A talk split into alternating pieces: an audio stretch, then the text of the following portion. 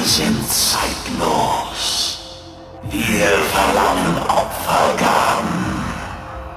Malzahar ist ein fanatischer Seher, der sich der Vereinigung allen Lebens verschrieben hat.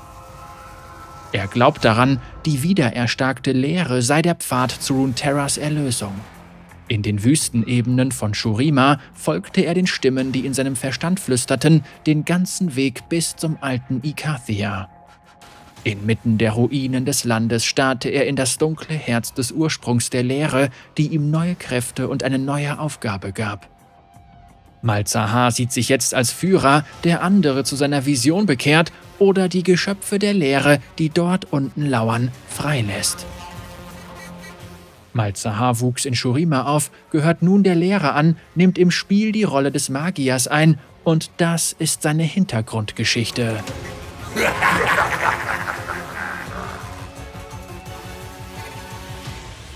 Malzahar, der Prophet der Lehre. Unter der Grelle der schurimanischen Sonne gab es schon immer diejenigen, die mit der Kraft der Vorsehung gesegnet waren.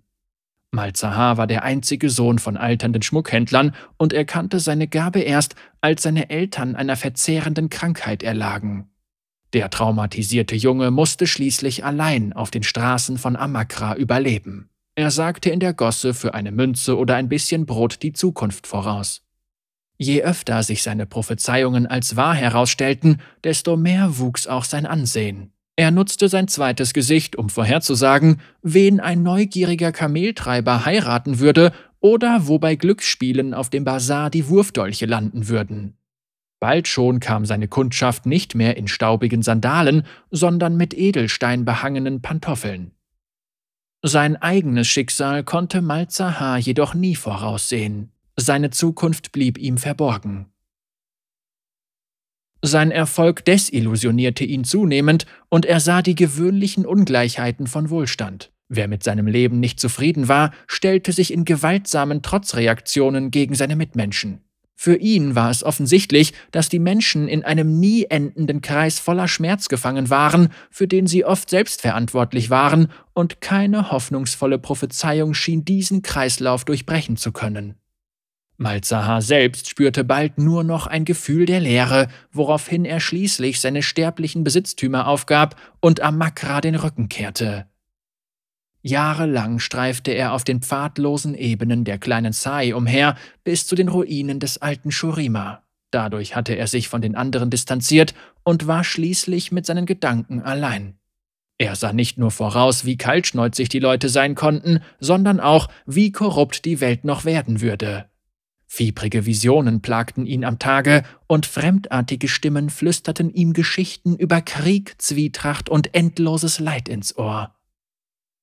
Er wanderte weit, bis der Sand zu Salz wurde. Er konnte nicht wissen, dass er Ikathia erreicht hatte, eine verlorene Stadt, die durch die Kriege eines längst vergangenen Zeitalters verwüstet worden war. Dort starrte Malzahar in die Tiefe eines zerklüfteten Abgrunds und öffnete seinen unruhigen Verstand, der verzweifelt begreifen wollte. Und die Lehre antwortete. Das wäre das Ende jeder anderen Geschichte gewesen, doch Malzahar überdauerte. Was dort unten in der Dunkelheit verborgen lag, streifte die Seele des gebrochenen Sehers nur kurz, doch die seltsamen und fremden Energien durchdrangen seinen Verstand vollständig.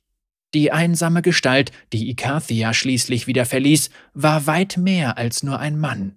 Malzahar hatte im Abgrund das Ende allen Leids gesehen, das ihm in seinem sterblichen Leben untergekommen war.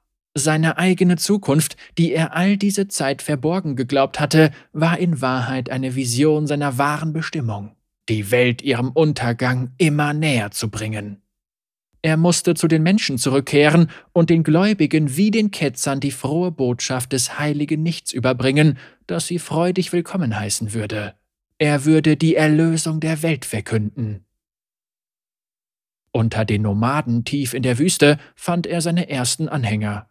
Vor ihren erstaunten Augen nutzte er seine neuen Lehrenkräfte dazu, die Erde aufzureißen und quietschende, albtraumhafte Kreaturen zu beschwören, die jeden wegtrugen, der sich ihm widersetzte.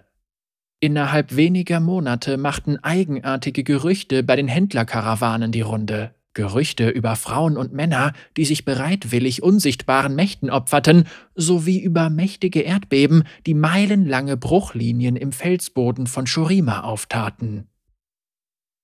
In den Jahren danach erzählte man sich die Legende von Malzahar sogar in den nördlichen Häfen.